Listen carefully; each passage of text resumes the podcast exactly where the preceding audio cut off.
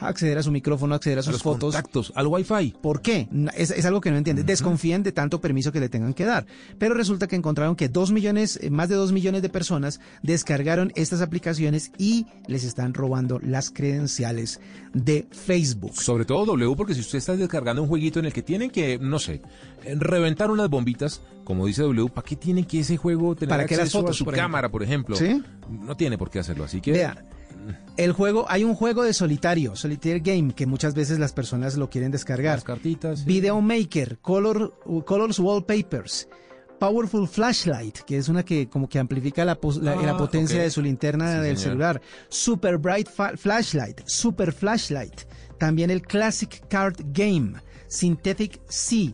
File Manager, Composite C, Screenshot Capture, para que muchas veces la gente no sabe o no, no se acuerda cómo es que se hace la, la captura, de pantalla, en su celular, en sí. el celular, pues descarga la aplicación Screen- eh, Screenshot Capture y obviamente ahí empieza a comprometer Le hace su- un capture un poco más allá. ¿no? más allá porque captura todos los datos de Facebook. Así que por favor revise, eh, revisen eh, su celular, no utilicen, no descarguen aplicaciones que realmente no sepan cómo funcionan o que no vengan certificadas. Así que pilas con estas aplicaciones porque pueden estar ya en manos de alguien que usted no quiere sus datos de Facebook. Hemos llegado entonces al final de la nube en este primero de julio, miércoles. Los esperamos mañana con toda la tecnología en el lenguaje que todos entienden, W.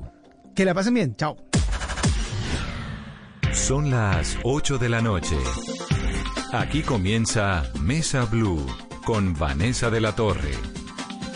Son las 8 en punto, 8, un minuto de la noche ya y Colombia rompe un nuevo récord como ha venido ocurriendo en los días recientes de contagios de coronavirus. Lo de hoy son 4.163 casos nuevos. Esto es muy alto para 18.054 pruebas que se hicieron en las últimas 24 horas. Pero además, Carolina, ya no bajamos de los 100 de ahí para arriba, 100 personas fallecidas diariamente.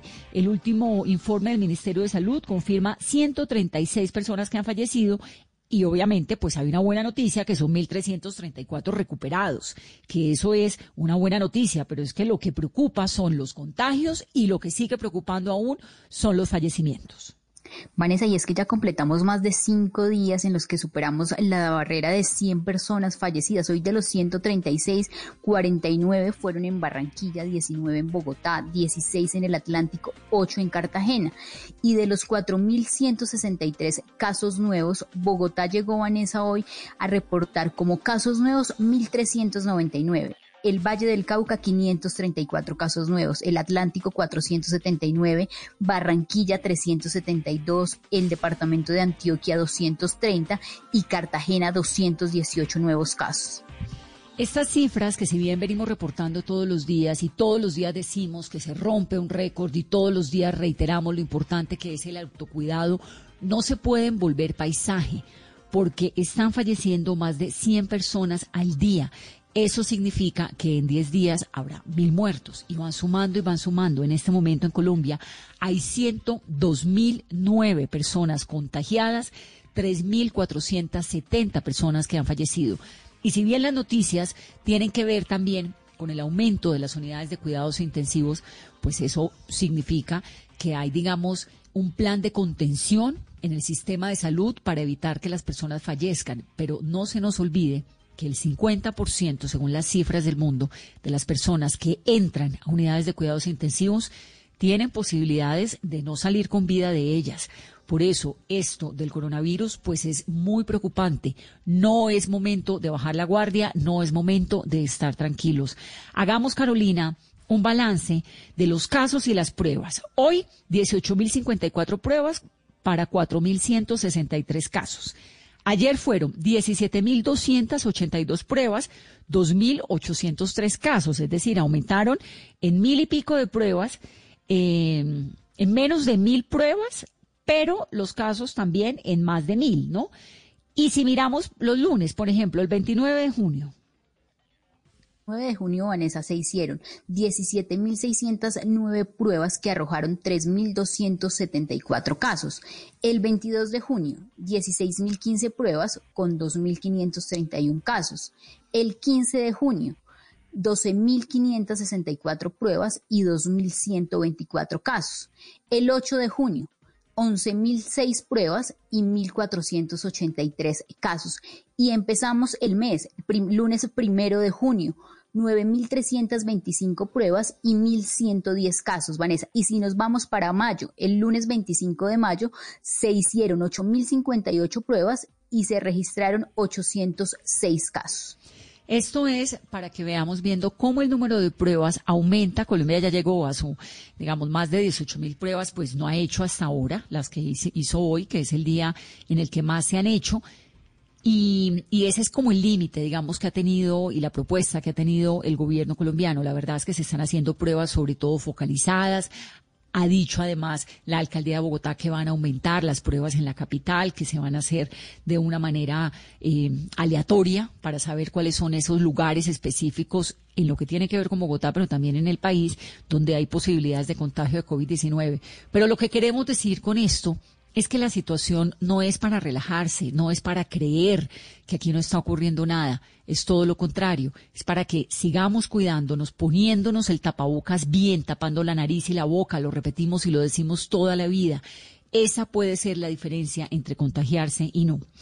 Esa es una de las noticias, como todos los días desde esta cuarentena, pues más importantes del día. Pero también hay otra que nos preocupa muchísimo, que es de lo que vamos a hablar en el día de hoy, y tiene que ver con esos episodios de violencia que hemos visto contra niñas indígenas. Nos sale una pregunta muy grande como telón de fondo. Esto es sistemático y es un comportamiento que se ha vuelto usual por parte del ejército colombiano o son verdaderamente casos aislados que no tienen nada que ver con la cotidianidad.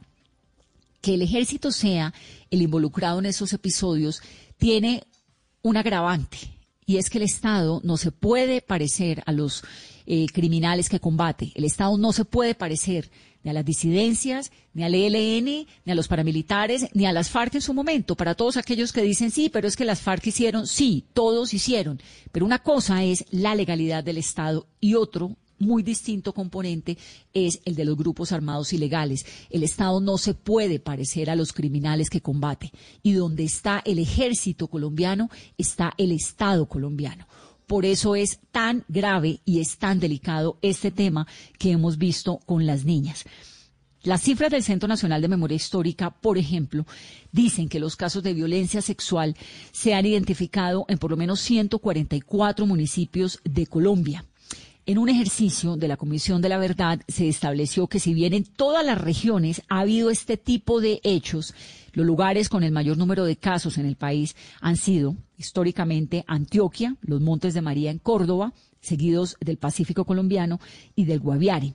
La Corte Constitucional ha señalado que la violencia sexual contra las mujeres es una práctica habitual extendida, sistemática e invisible en el contexto del conflicto las mayores víctimas son niñas y son mujeres campesinas, son indígenas y son mujeres de raza negra, afrocolombianas, por parte de grupos armados ilegales. Pero este episodio que estamos viendo del ejército, pues es tremendamente delicado. La Procuraduría le está pidiendo al comandante general de las fuerzas militares y al director de la Policía Nacional que entreguen un informe sobre la totalidad de los casos y las investigaciones por abusos y por violencia sexual cometidos presuntamente por miembros del ejército, de la Armada, de la Fuerza Aérea o de la Policía. Hay 118 investigaciones abiertas por parte del ejército por abuso sexual. Eso lo dijo en la mañana de hoy en una rueda de prensa virtual el comandante del ejército, el general Eduardo Zapateiro. Dijo que desde el 2016 hasta ahora ha habido 118 integrantes del ejército, 118 investigados por algún tipo de conducta que tiene que ver con estos casos específicos de abuso sexual. De ellos, dijo el general Zapateiro, hay 45 retirados del servicio activo. Pero si uno resta, ¿cuántos dan?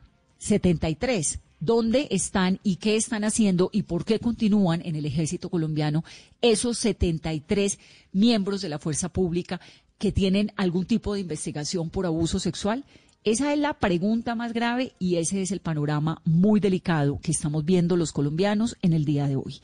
Luisa Fernanda Martínez es abogada de la Corporación Cisma Mujer. Esta organización ha hecho un seguimiento muy juicioso y un gran acompañamiento a estos casos de violencia contra las mujeres en el país. Luisa, bienvenida a Mesa Blue. Muchas gracias, Vanessa, por la invitación a Cisma Mujer en este espacio tan significativo que visibiliza las violencias sufridas por las niñas y mujeres. Luisa, lo que ustedes han investigado en la Corporación Cisma Mujer, digamos que aquí el gran interrogante es si estos comportamientos de abuso de fuerza pública a población indígena son constantes, es una cosa que se volvió usual dentro del ejército o son grandes excepciones. ¿Qué han encontrado ustedes? Bueno, primero es importante aclarar que la violencia sexual en el marco del conflicto armado es una violación de derechos humanos, que en contra de las niñas indígenas ha sido completamente flagrante y es una práctica sistemática y habitual.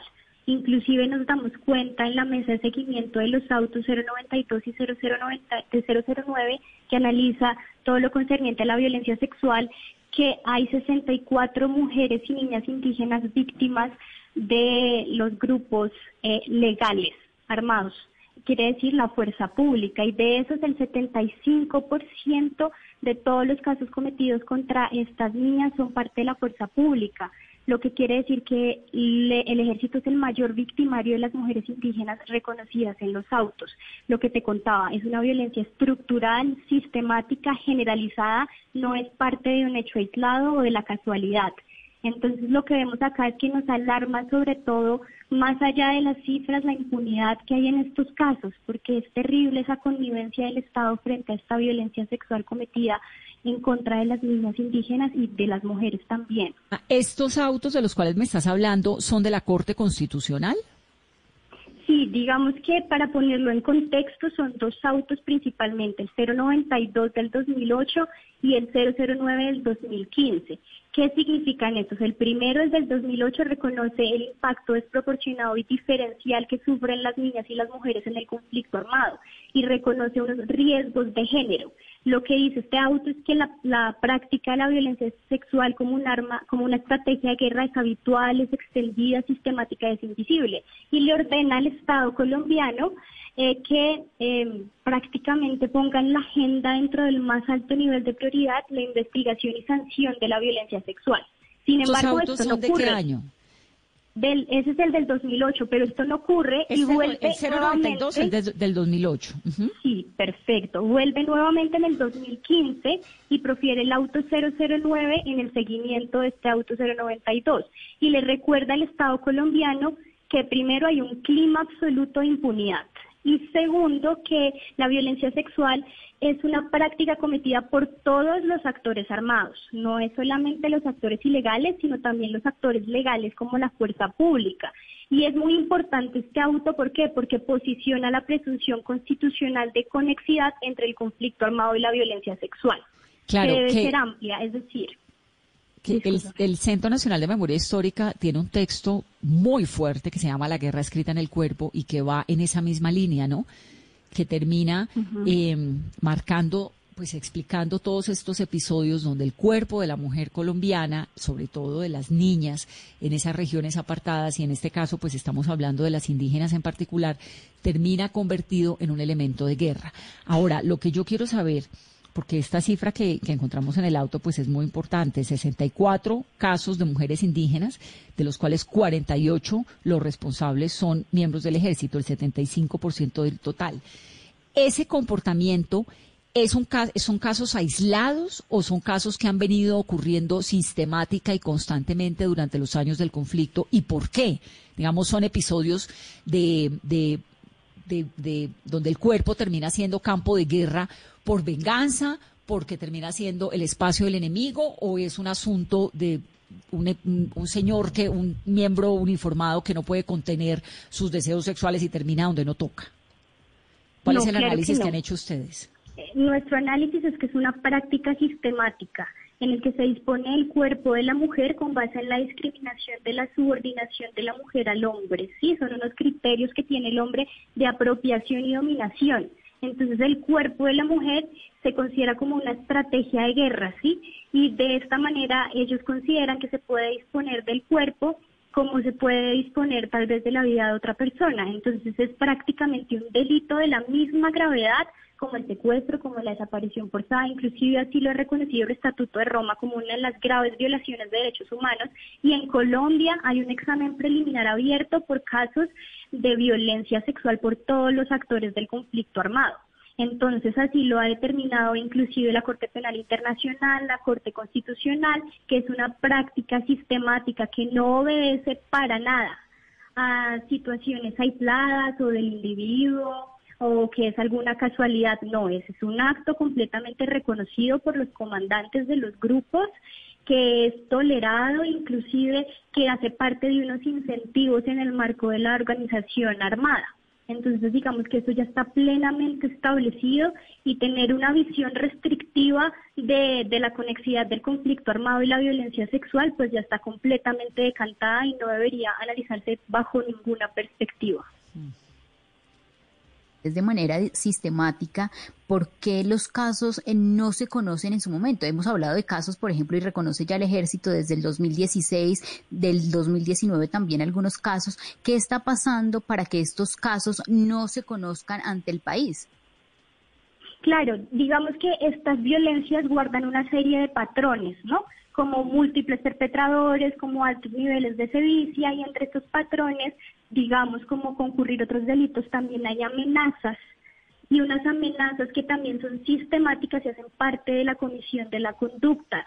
Entonces, estas represalias ante la denuncia o amenazas o ofrecer dinero para que no se denuncie, digamos, nosotros conocemos de casos de la Fuerza Armada que le ofrecen dinero a la familia de las niñas que son violentadas sexualmente para que no denuncien, ahí demuestra la permisividad altos niveles de subregistro. También, ¿por qué? Porque no hay una ruta clara de denuncia, por una presencia eh, completa por parte de los actores armados en el territorio y eso lleva a que las mujeres y las niñas víctimas sientan un temor de denunciar porque tampoco se implementan medidas de protección efectivas para garantizar que no se vuelva a repetir la conducta y para garantizar la integridad de las niñas y de las mujeres.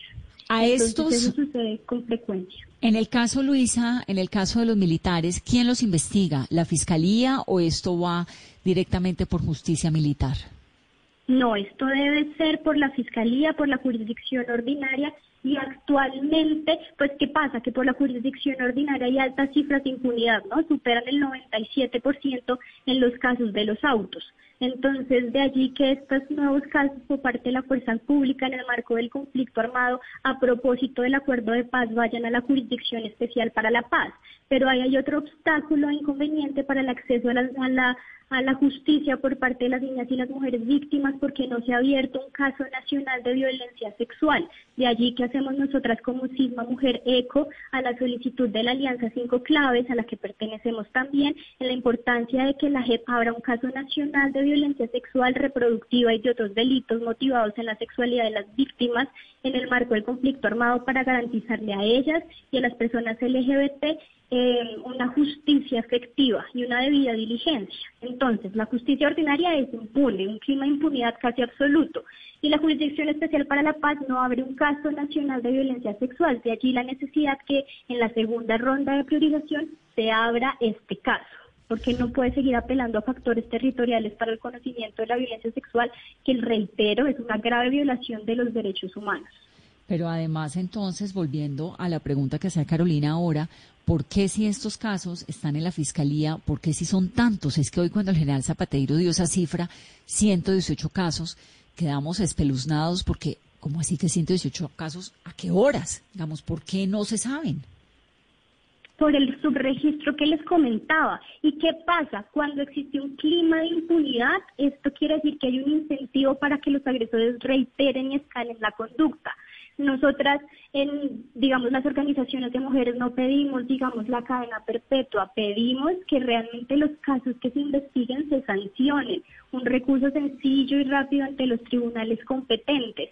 ¿Por qué? Porque más allá de la severidad de las penas, que lo que se supone disuade la comisión, es la certeza que hay un castigo, lo que lleva a las a una prevención general, a que no se cometan los delitos y que las mujeres alcen la voz también que haya una protección efectiva cuando ellas decidan denunciar, que es lo que no existe.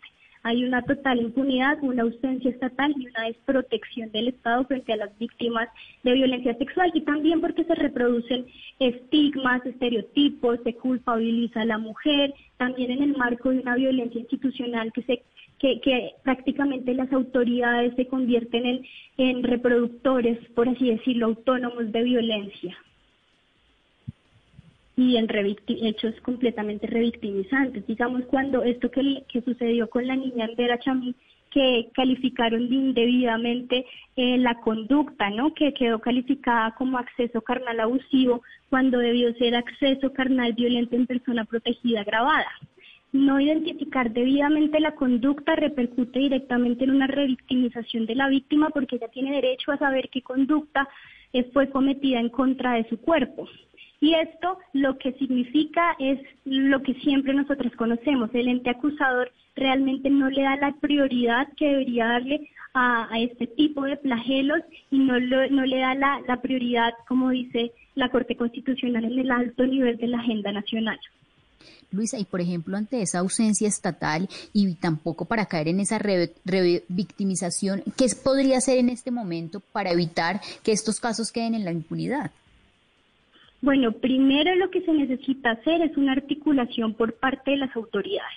Es indispensable esta articulación, segundo, una política pública integral que atienda realmente los protocolos y que aplique realmente las leyes, la Convención de, del Endupará, la Convención de la CEDAW, la 1257 y la 1719, que es como todo el, marco normativo que protege a las mujeres. Lo que tiene es que aplicar las leyes que ya están, que son bien garantes sin embargo, de hecho, nosotras, eh, me refiero a Cisma Mujer, el año pasado se promulgó un informe sobre la ley de no violencias contra las mujeres y que se concluyó, las autoridades conocen la norma, pero no la quieren aplicar y no la quieren aplicar porque la 1257 incomoda. Incomoda porque porque es una ley producto de primero del movimiento de mujeres, segundo porque está enfocado desde una perspectiva de derechos humanos de las mujeres en el abordaje de las violencias y que es un sistema que no está adecuado para garantizarle a las mujeres eh, esos derechos igualitarios entre hombres y mujeres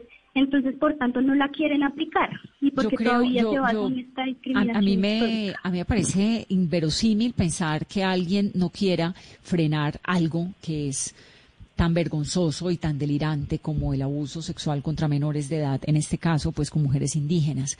Lo que creo es que como es la Corte Constitucional habla de sistematicidad, pues eso cambia un poco el sentido inmediatamente, porque sistematicidad significa que es repetitivo, pero que es con la anuencia del Estado, ¿no? Que de cierta forma, que es el mismo, lo mismo que ocurre con los falsos positivos, que el Estado, pues, en el momento en que acepte que hay una sistematicidad, pues está aceptando una culpabilidad o una responsabilidad. Y eso es muy grave. Ahora, lo que ustedes han encontrado en CISMA es qué, cuáles son los grupos, qué mujeres, en qué zonas, qué edades. Bueno, digamos que nosotras encontramos que no hay distinción entre edades, ¿no? La condición, digamos, es ser mujer. Si una mujer está en un territorio, digamos, de conflicto armado, ni siquiera en conflicto armado, en Colombia, como por esos criterios de apropiación y dominación del cuerpo de la mujer y esa discriminación histórica, se parte de que se puede apropiarse y hacer uso de ese cuerpo, ¿no? Entonces, digamos que eh, se comete contra las mujeres, obviamente contra las niñas se comete también y de una forma mucho más sistemática y sobre todo también por, por, la, por el estado en que se encuentra la niña, ¿no? Pues su vulnerabilidad y también se aprovechan de, de, de, su edad y de la condición etaria, pero hay otros factores que intersectan también en las violencias y que la Corte ha establecido que son grupos poblacionales que tienen mayores riesgos de ser víctimas de violencia sexual, como por ejemplo factores de la raza, de la condición étnica, la situación de migración, las mujeres refugiadas y desplazadas también el factor etario y sobre todo si están en el marco del conflicto armado. Y la Corte y las convenciones internacionales como la Belén du Pará ha establecido que estos grupos poblacionales merecen una doble protección y el Estado tiene que estar ahí más pendiente de protegerlas porque son más propensas a sufrir violencia, que es lo que no está ocurriendo en Colombia, no se está previendo y no se previene esta violencia y lo que se hace el, el Estado es completamente lo contrario, en vez de, de proteger a las mujeres como debería ser, pasa todo lo contrario, se vuelve en un segundo victimario. Claro, termina siendo porque también no hacer algo es ser victimario, ¿no? Ahora, ¿por qué hay un silencio profundo? Obviamente por miedo, pero ¿cómo se maneja esto dentro de las comunidades indígenas? Esto lo vamos a hablar ahorita en breve con Duque Caneiva, que es indígena perteneciente al pueblo arhuaco y además es una abogada tremenda con una maestría en estudios de género.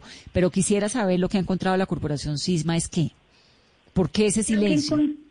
Claro, lo que encontramos tal vez es un desconocimiento en la ruta de acceso a la administración de justicia. Se cree que estos hechos tal vez podrían ser conocidos por la jurisdicción especial indígena cuando esto en ningún caso es así. Las peores vulneraciones de derechos humanos siempre van a la jurisdicción ordinaria.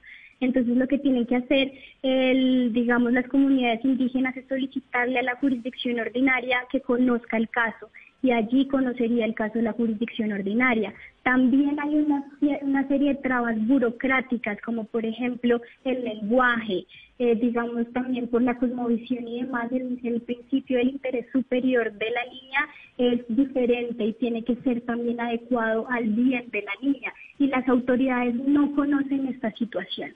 Entonces las autoridades revictimizan a las niñas y a las mujeres cuando ellas acuden, no les da la atención integral, diferencial y territorial que debería darles. Entonces, por tanto, está el subregistro y en comunidades indígenas aún más. Entonces, ante tal desconocimiento por parte de las autoridades, pues entiende que hay un desconocimiento por parte de las comunidades indígenas. Claro, ahora, ¿ustedes cómo se enteran? ¿Cómo reciben esa información? Bueno, nosotros recibimos la información, eh, tenemos como varios canales, nosotros tenemos unas asesorías psicojurídicas en nuestra corporación que son completamente gratuitas para todas las mujeres. el único requisito es ser víctima de violencia sexual. Entonces también, perdón, víctima de todo tipo de violencia, entre ellas la violencia sexual. Entonces allí nos llegan varios casos y varias consultas de todo tipo de violencia. Así conocemos a los casos y también eh, hacemos parte de ciertos proyectos en territorios que también conocemos casos de, violencia sexual en el marco del conflicto armado, de todas las violencias. Inclusive quisiera eh, comentarte, Vanessa, que la semana pasada presentamos un informe ante el sistema integral, cuatro informes de violencia sexual y desaparición forzada en el municipio de Vista Hermosa Meta. La idea es visibilizar las violencias, reconstruir la verdad desde sus voces y realmente solicitar un acceso efectivo a la justicia de estas voces que siempre han estado tan invisibilizadas. Pues es realmente una situación muy triste, muy delicada y que nos tiene que importar a todos los colombianos estos comportamientos del el cuerpo como campo de batalla, como espacio de guerra, donde además está escrito el dolor del conflicto, están escritas las atrocidades de, en este caso en particular, la fuerza pública, pero pues también de todos los grupos armados ilegales, son muy usuales en las guerras más atroces. Lo hemos visto en África, lo vimos en Guatemala, lo vimos en El Salvador, en unos niveles realmente muy preocupantes y la justicia internacional los condena porque son delitos de lesa humanidad. Y realmente, pues en este caso, en el del ejército, como lo dijimos al comienzo del programa, tiene el agravante de que es el Estado colombiano. Cuando usted ve un uniformado con el ejército puesto, ahí está el Estado colombiano. Por eso es tan grave y por eso es tan preocupante lo que estamos escuchando. Luisa Fernanda, gracias por estar aquí en Mesa Blue. Muchísimas gracias, Vanessa, por el espacio. Un saludo muy especial para Luisa Fernanda Martínez, que es abogada de la Corporación Sisma Mujer, y para todas esas mujeres que de una u otra forma se han sentido vulneradas, para todas esas niñas que se encuentran en las regiones apartadas de Colombia, que seguramente no nos están escuchando por un asunto de conectividad, pero sus familiares de golpe sí, decirles que no están solas, que el Estado colombiano no es solamente el que abusa. El Estado colombiano es mucho más que eso. El Estado colombiano es fuerte, es poderoso, es leal, es legal. Entonces hay que buscar la manera entre todos de rechazar estos actos que son atroces y de construir un futuro mucho más tranquilo y mucho más beneficioso, sobre todo para los niños que son el futuro de nuestro país. 829.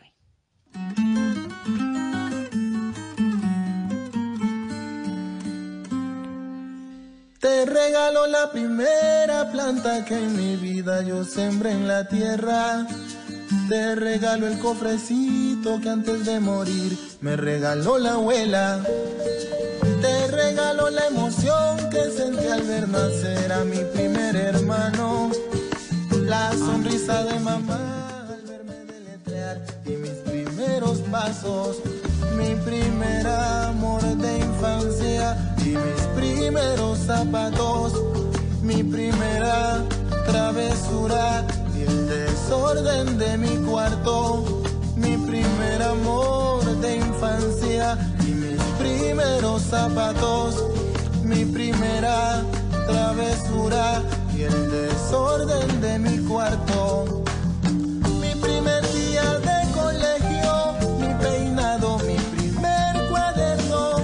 Las 8.30 minutos de la noche antes de irnos a la pausa para que sigamos hablando del tema que nos une en el programa de hoy. Esto que es herencia de Timbiqui que nos fascina y que además tiene concierto, caro, concierto virtual.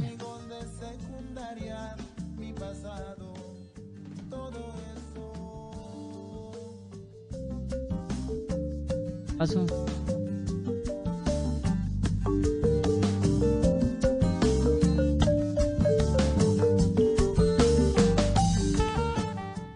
Estás escuchando Blue Radio. Aprovecha este espacio para descubrir nuevas pasiones. ¿Sabes tocar algún instrumento? ¿Te gusta pintar? ¿Cocinar? Es tiempo de cuidarnos y querernos. Banco Popular. Siempre se puede.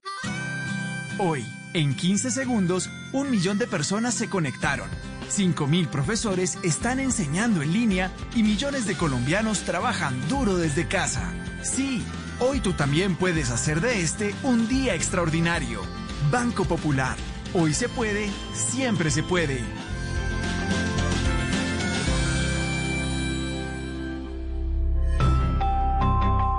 Somos Grupo Aval, vigilado Superintendencia Financiera de Colombia. Todos tenemos un reto, algo que nos impulsa, eso que nos hace levantar de la cama todos los días, un sueño que nos lleva al límite y nada más importa. No importa el dolor, ni la frustración, no importa el tiempo. Un reto que es a la vez nuestro combustible y nuestra obsesión. Porque nada se consigue de la noche a la mañana. Este es mi reto. ¿Cuál es el tuyo? Pasta Sonia, sabor y energía que te hacen mejor. Trabajamos pensando en usted.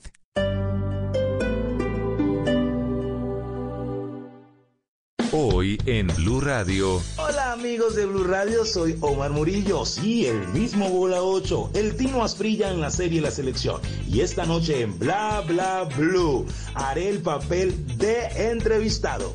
Vamos a pasarla bueno y hablar de todo lo que ustedes me pidan. Esta noche a las 10 en Bla Bla Blue. Hundae, sonríele a la vida. Bla Bla Blue. Porque ahora te escuchamos en la radio, Blue Radio y bluradio.com. La nueva alternativa.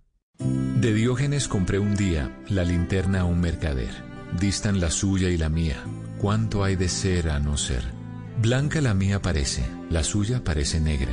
La de él todo lo entristece, la mía todo lo alegra. Y es que en el mundo traidor nada hay verdad ni mentira. Todo es según el color del cristal con que se mira.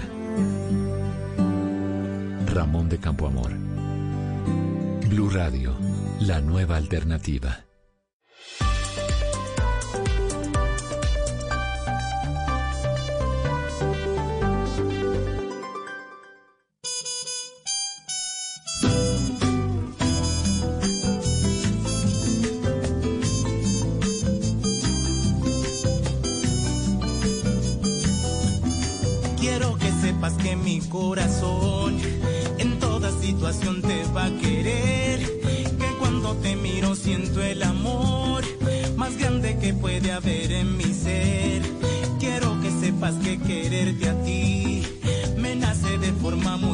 Es Herencia de Timbiquí, que está organizando conciertos de todas las maneras posibles. Virtual, no virtual, pregrabado, con cuatro integrantes, con la banda entera, con dos, con tres, con todo, para que usted pueda tener Herencia de Timbiquí, que nos fascina de una u otra manera en la casa. Vanessa, y sí, son varias formas y esa es la manera de regresar eh, virtualmente y de poder estar en contacto con todos sus seguidores. Entonces, quien quiera puede tener un concierto vía streaming que va a estar a cuatro cámaras y con todos los medios y la calidad de un concierto normal. También ellos ofrecen otro tipo de concierto que es el pregrabado. Ese se hace con anterioridad, está a cuatro cámaras, se edita con alta calidad de audio y de video para que así se entregue con unas eh, versiones exclusivas de todas las canciones maravillosas que tiene Herencia de Timbiquí. También se puede hacer el concierto en vivo, que ellos lo hacen, Vanessa, de modo presencial, con una producción de audio y una puesta en tarima para una experiencia inolvidable para todos sus asistentes. Y también tienen varias modalidades para el show. Se puede con los siete integrantes que son el grupo base, sería un concierto tipo acústico donde varían los instrumentos propios del Pacífico como la marimba, los cununos, el bombo, los mezclados eh, con eh, instrumentos de viento, guitarra o piano, o un concierto íntimo en el que participan cuatro de sus integrantes en, donde los cantantes están acompañados con algo de percusión y una base armónica, ya sea guitarra, o, piano o marimba, y esto será para quienes elijan este tipo de concierto. O la última, que es la mejor opción, Vanessa, y es la banda completa, en donde se fusiona la tradición con la modernidad en un solo canto del Pacífico colombiano, unido con todas las voces magistrales de cada uno de los cantantes de herencia de Timbiquí, para poder llevar el Pacífico a tu casa en estos tiempos de pandemia. Bueno, pues ahí está todo eh, toda la propuesta que tiene Herencia de Timbiquí. Los pueden buscar en sus redes sociales y la verdad que Herencia pues es lo máximo, así que delicioso escucharlos. Así suena Herencia de Timbiquí. A tu lado viviré.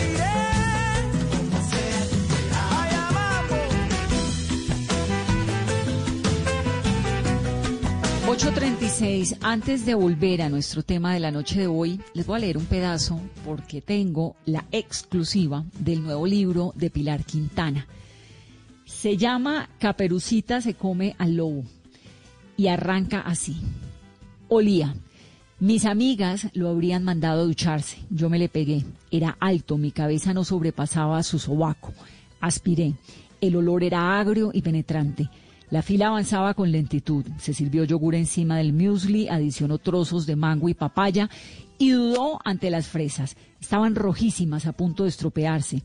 Estiré el brazo por delante de él para coger una con la mano. No resistí la tentación y me la metí a la boca. Estaba tan blanda que bastó con la presión de mi lengua para que se aplastara. Estaba babosa. Absorbí la baba y absorbí todo el sabor. El tipo no se percató de mi existencia ni se sirvió fresas. Siguió de largo, tomó una cuchara y fue a sentarse. Yo me senté con mi plato de huevos revueltos, jamón, pan y pequeños contenedores plásticos de mantequilla en la mesa más próxima frente a él abrió su libro y empezó a comer. Tomaba cucharadas medidas, dejaba pasar el tiempo entre una y otra cosa, no se untaba, masticaba despacio, pasaba la página. Comía sin ansiedad, como un burgués. Tenía cara de ángel perdido, la piel muy blanca, el pelo muy negro, los ojos clarísimos, la barba dura sin afectar y un suéter cuello de tortuga de intelectual. Cultivaba la dejadez en su punto justo sin menoscabo de la dignidad. Lo que le daba mayor encanto era que no parecía hacerlo a propósito. La dejadez le venía natural. Mis amigas habrían dicho que estaba bueno, pero solo porque el olor no llegaba hasta acá. Pensé que podía ser argentino o español. Un mesero, ceremonioso y en traje de etiqueta, se acercó para ofrecerle café. Le dijo que no. Pensé que podía ser del tipo macrobiótico. Bueno, así sigue Caperucita se come al lobo, que es el nuevo libro de Pilar Quintana. 838.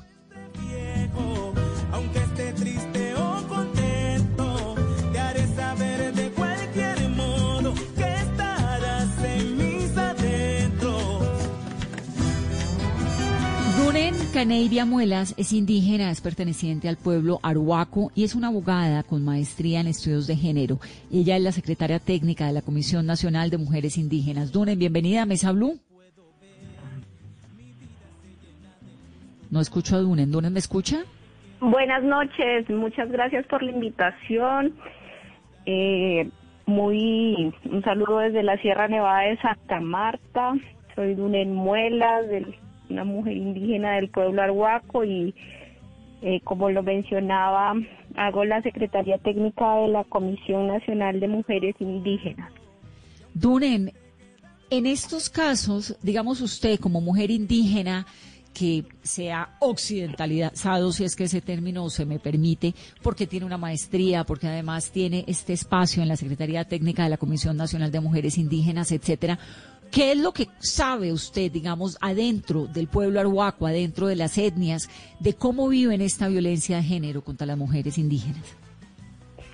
Yo creo que, como lo mencionaban, actualmente hay un boom por el, lo, por el caso de la niña en Vera, sin embargo, esta no es una situación novedosa para las mujeres indígenas en este país. Las mujeres indígenas en este país, además eh, del, del marco del conflicto armado, han sido violentadas desde tiempos de las colonias, desde la, los procesos de evangelización, cuyos cómplices eh, han sido pues las instituciones del Estado y han llevado a que se ejerzan violencias históricas coloniales en contra de las mujeres. Entonces, eh, esto no hay que verlo como un caso aislado, este caso es eh, sistemático contra todas las mujeres y vale la pena hacer un llamado a la sociedad para que nos pronunciemos sobre esto. También llama la atención cómo durante muchos años mujeres indígenas se han organizado dentro de las organizaciones para construir rutas con las instituciones, con el ICBF, en el marco de, lo que se conoce como la ruta de, restablecimientos de restablecimiento de derechos con principios interculturales y saber que estos no son aplicados en casos eh, tan graves como lo fue el caso de la, de la niña en Vera. Entonces, hay muchas preguntas, hay mucha indignación y realmente eh, queda mucho trabajo por hacer. Sí. Ahora, en el caso particular, digamos, de su experiencia, Dunen, de lo que usted vio en su comunidad indígena, ¿cómo era esa relación de abusos? ¿Qué, qué fue lo que vio, digamos, qué le marcó la vida que nos puede contar? Bueno, en este caso, eh, yo, yo quiero señalar que pues la, la formación de las mujeres indígenas no también obedece pues a una formación de, de comunidad, de familia y que eh, si, si quiero, si lo hablo desde mi experiencia, eh, quisiera contar lo que ha sido la, la construcción de, de, un informe que vamos a presentar el 9 de julio a las 9 de la mañana a la Comisión de la Verdad sobre eh, las mujeres arhuacas. Y es que esta reflexión de, cómo no se puede circunscribir las violencias eh, contra las mujeres arhuacas en el marco del conflicto armado sin, sin revisar, como lo mencionaba ahorita, lo que fue la presencia de las misiones capuchinas en nuestro territorio, lo que significaba para las mujeres arhuacas que les prohibieran hablar en su lengua, lo que significaba para mis abuelas que les prohibieran que no tejer la mochila y el pues y, y la y el profundo sentir eh, con el que ellas habían crecido en sus hogares y no poder seguirlo eh, haciendo que les fuera prohibido esto tiene pues un impacto, o sea, esto es una violencia de la que poco se ha mencionado desde el derecho, de la que poco se ha escrito desde la academia y entonces eh, por eso también en este informe que se presenta desde la Universidad del Rosario en alianza con el pueblo arhuaco, por supuesto, se hablan de violencias espirituales, de violencias coloniales, del continuum de violencias, como buscando eh, categorías que permitan comprender de manera respetuosa las realidades y los conocimientos de las mujeres indígenas, porque desde luego a todos hechos, ante todos esos hechos atroces, las mujeres resistieron apegadas a sus conocimientos y creo que esto también es algo muy importante que pues que debe conocer el país y en este informe también qué va a conocer el país. Hay de pronto recopilación de más casos de abuso por parte no solamente de militares, sino de policías? Yo creo que una de las prioridades de las mujeres eh, ha sido, y pues es algo que, el informe busca respetar, son estos testimonios que muchas veces se, se repiten y repiten y no llegan a un término o, o como lo mencionaba ahorita la, la compañera de Cisma Mujer, a un, a un acceso efectivo a la justicia. Entonces, más que enfocarnos eh, en la denuncia, queremos es visibilizar esas agencias de las mujeres arhuacas en el marco de la colonia, de lo que fue el proceso de evangelización del conflicto hermano, conflicto armado, cómo ellas lograron resistir desde sus conocimientos ancestrales. ¿Cómo lo lograron? Lo lograron tejiendo sus mochilas, lo lograron conociendo sobre el manejo de las plantas, la partería, es impresionante cómo eh, las mujeres se sienten, entre comillas, empoderadas cuando conocen sus, sus, sus, sus conocimientos propios, y es algo que, que se menciona en el informe. No necesariamente ellas están diciendo debemos conocer, por ejemplo, la ley 1257 si no queremos defendernos desde nuestra ley de origen, desde nuestro derecho propio. Si, si, nosotros logramos que la sociedad, que nuestras propias comunidades nos respeten como madre tierra, lograremos una vida sin violencia. Y este es el clamor de las mujeres arhuacas y es lo que queremos visibilizar eh, en el informe. Dunen, en el caso de ustedes, em, en este informe que viene, Voces de la Madre Tierra, obviamente pues en la Sierra Nevada de Santa Marta ha pasado de todo, ha pasado desde el horror de los paramilitares con las historias de Jorge 40 que son espantosas, pero ha pasado también el ejército, pero también ha pasado eh, la guerrilla, ha pasado de todo, ¿no? ¿Qué grupo ustedes tienen algún estudio en particular sobre el ejército, sobre estas conductas en el ejército en especial? Sí hay un, hay muchos testimonios. Eh, por ejemplo, el día de hoy que escuchaba unas mayoras, ellas recuerdan el caso de, de una mujer arhuaca que fue eh, violada por 20 militares. Esto no fue documentado, este proceso no se llevó adelante y esto hace más de, de 15 años. Y así, eh, si nos, si, no, si, nos, si documentamos hay muchos casos. Lo que sucede es que no hay ni las garantías, no hay las, las metodologías pertinentes culturalmente para entrar a revisar estos casos. Nos quedamos en esa, insisto, revictimización de las mujeres indígenas que realmente no logra repararlas como se debe. Y por ejemplo, eh, en ese caso, por ejemplo, en su momento, que hace 20 años, 20 militares eh, abusaron de una mujer urhuaca, ¿cómo manejan eso dentro de la comunidad indígena? ¿Qué pasa en el momento que una mujer indígena dice, mire, yo fui abusada por un militar? Ese, esa es una pregunta muy importante porque nos lleva a analizar causas estructurales y es que Contamos con una jurisdicción especial indígena no fortalecida y que además requiere que participen mujeres indígenas en la administración de justicia.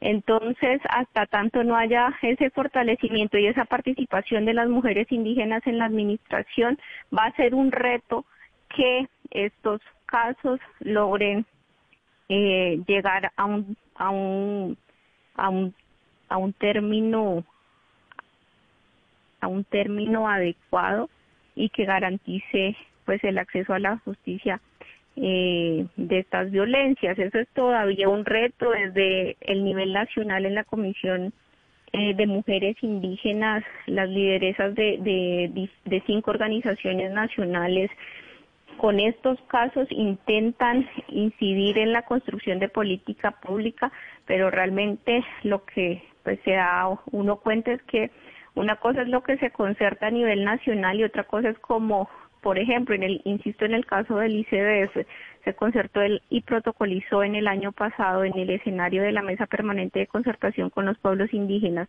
un lineamiento para pueblos indígenas de, de la Ruta de Restablecimiento de Derechos con el ICDF y lo que se aplicó con el caso de la niña en Vera fue una cosa totalmente arbitraria, inconsulta, que desconoce los principios de mujer, familia y generación, el principio de interculturalidad y una serie de cuestiones con que las mujeres se han venido pensando desde hace tiempo. Lo que queremos saber un poco más es cómo funciona adentro de la comunidad indígena. El hecho cuando una niña, porque hay algunos lugares en el mundo donde la niña viene y dice esto y termina siendo doblemente estigmatizada por el horror que le ocurrió, más por la crítica de la sociedad que de golpe no le crea, que incluso pasa un montón en ciudades colombianas, donde es muy difícil para los niños o para las mujeres hablar de esto porque terminan siendo doblemente violentadas.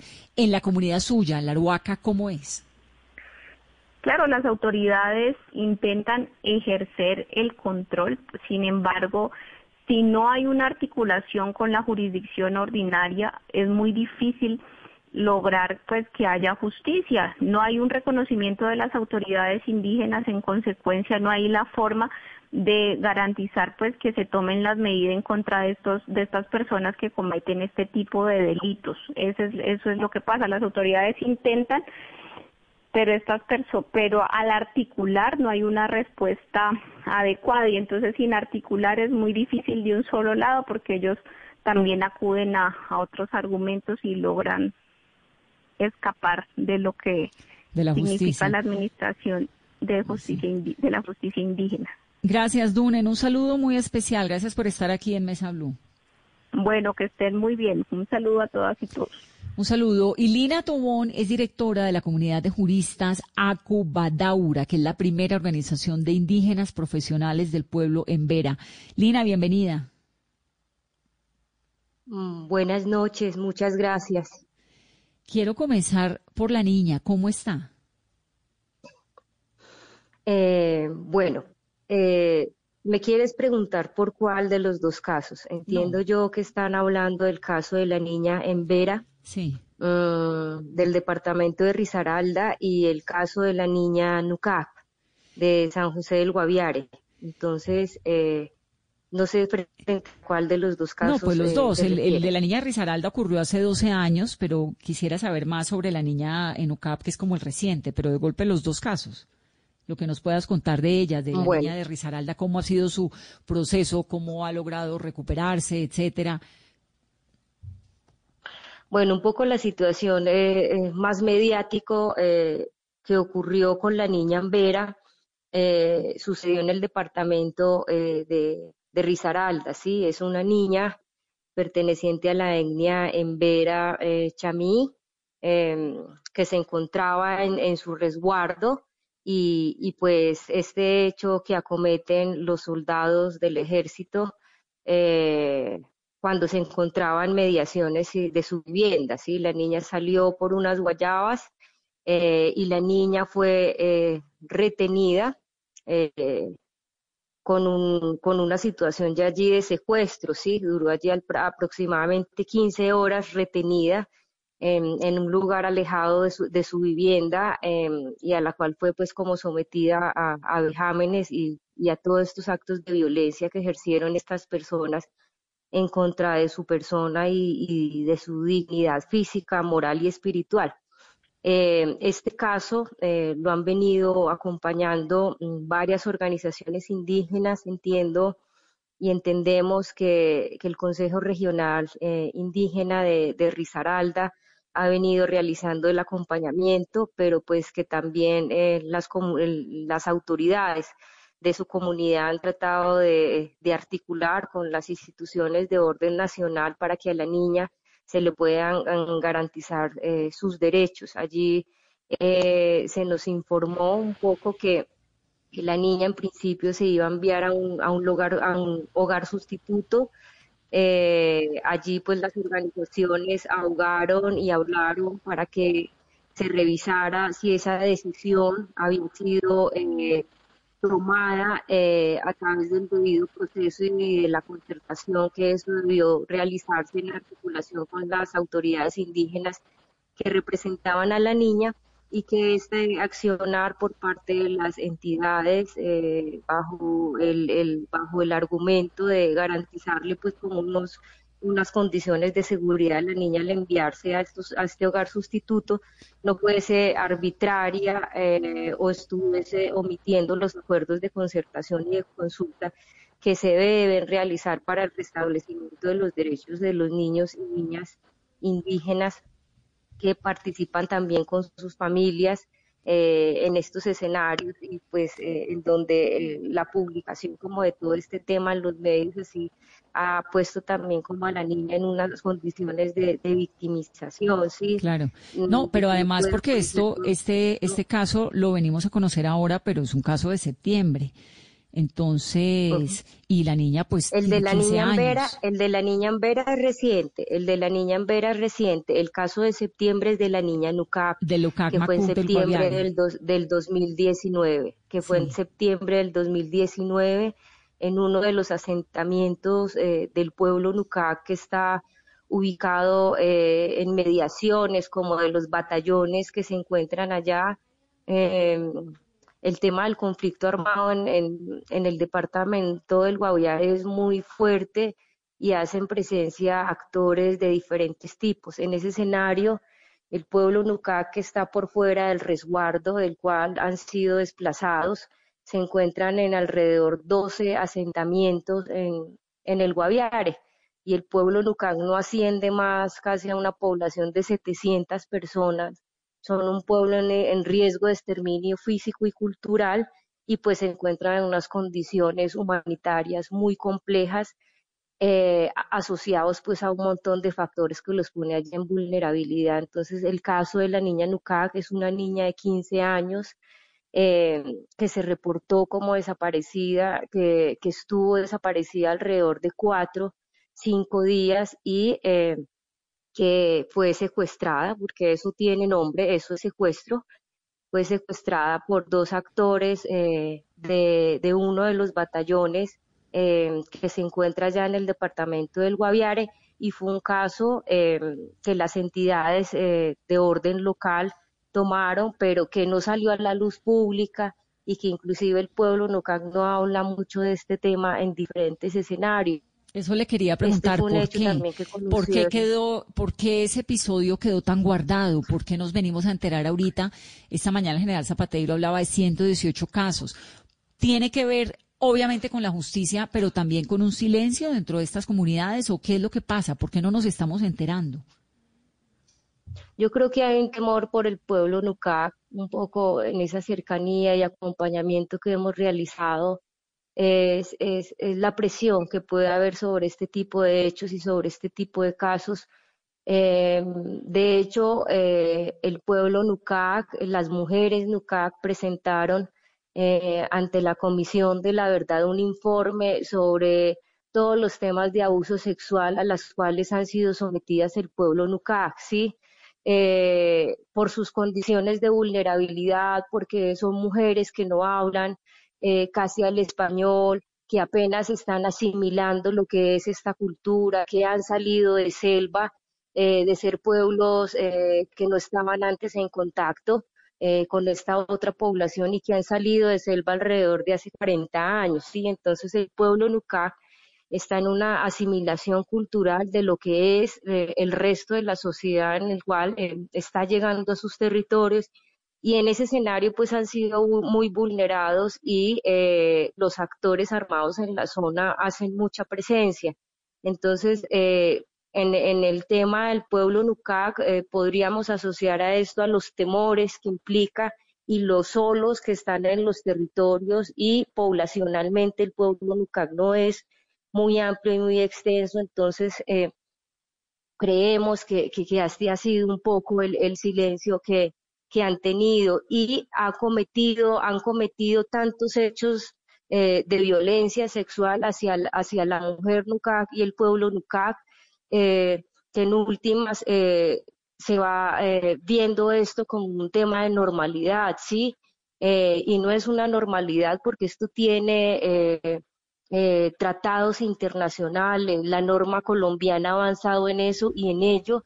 El pueblo no, está muy solo para exigir sus derechos y revisar los mecanismos para que este tipo de situaciones no sigan eh, quedando impune. Y creemos aparte también que la institucionalidad pues eh, ha estado eh, abordando el tema, pero también es un tema que lo han manejado con muy bajo perfil, porque de esto no nos enteramos otro tipo de organizaciones y la ONU en su momento también estuvo acompañando este escenario y en donde se conoció este tema de manera concreta fue en el informe que emite la Comisión de la Verdad frente al caso de abuso sexual hacia las mujeres NUCAC.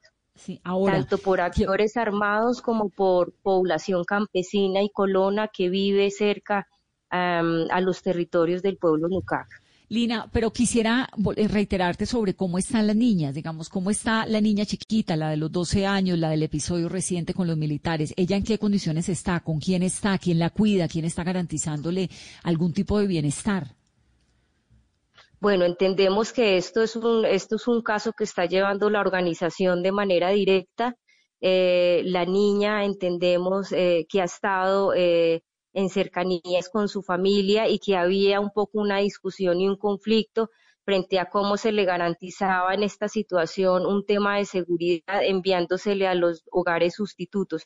Esa es un poco la información que se maneja. Eh, las organizaciones y autoridades indígenas no han estado dando gran información sobre este caso concreto para salvaguardar también la seguridad de la niña y de la familia porque eh, no estamos hablando eh, eh, de, una institución cualquiera, estamos hablando de una institución sí militar, mm, armada, legal, que uno esperaría que nos debe garantizar la seguridad en los territorios y no que nos violente los derechos humanos y los derechos sexuales a los que las niñas eh, y niños colombianos eh, tenemos en el país. Entonces, bajo este principio, no es mucha la información que se esté facilitando por temas de seguridad de la familia y de la niña. Pues Lina, gracias por estar aquí con nosotros en Mesa Blue, por contarnos lo que se puede. Y esta es nuestra voz, que también es un grito desde este programa para el país, para despertarnos, para rechazar y para entender que, que, estas cosas, estos episodios no pueden pasar, pero además tampoco se pueden quedar guardados. No podemos estarnos enterando ahora de que desde el 2012 eh, Carolina, corríjame cuál fue la, el año del cual habló el general Zapatero hasta ahora, cuando dijo los 100 casos de, de abusos contra menores de edad esta mañana. y siguen ocurriendo. 2016. No te escuché muy bien. 2016. Es que esta mañana general Zapatero dijo que desde el 2016 hasta ahora se han conocido 118 casos. Hay 116, 180, 118 investigaciones abiertas por episodios de abuso sexual contra menores. 45 de esos militares fueron retirados, pero los otros 73 entonces siguen allí.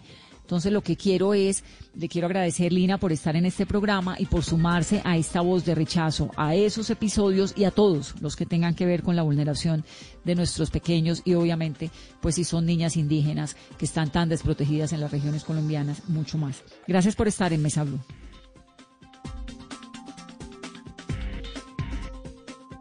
Ina Tobón, les decíamos, es la directora de la comunidad de juristas ACU Badaura, que es la primera organización de indígenas profesionales del pueblo en Vera. Son las nueve, dos minutos de la noche. Gracias por estar en Mesa Blue.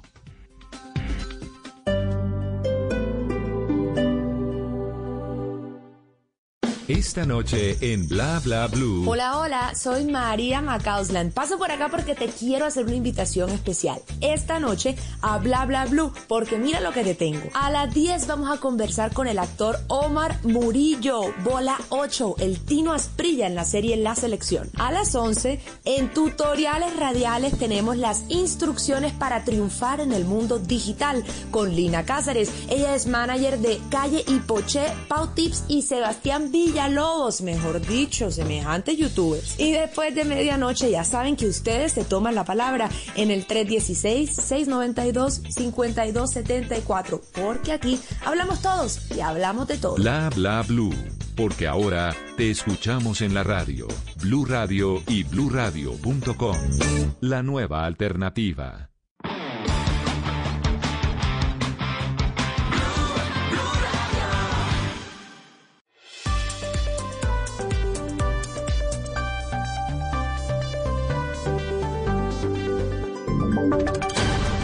Voces y sonidos de Colombia y el mundo en Blue Radio y bluradio.com, porque la verdad es de todos.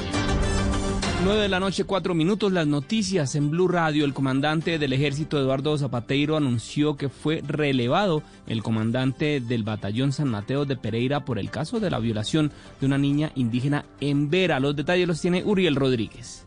El teniente coronel Wilson Caicedo Benavides, comandante del batallón de artillería número 8 de San Mateo, fue relevado de su cargo en medio del escándalo por la violación de una menor indígena, donde siete soldados resultaron implicados y aceptaron sus cargos. La decisión fue anunciada por el comandante del ejército, el general Zapateiro.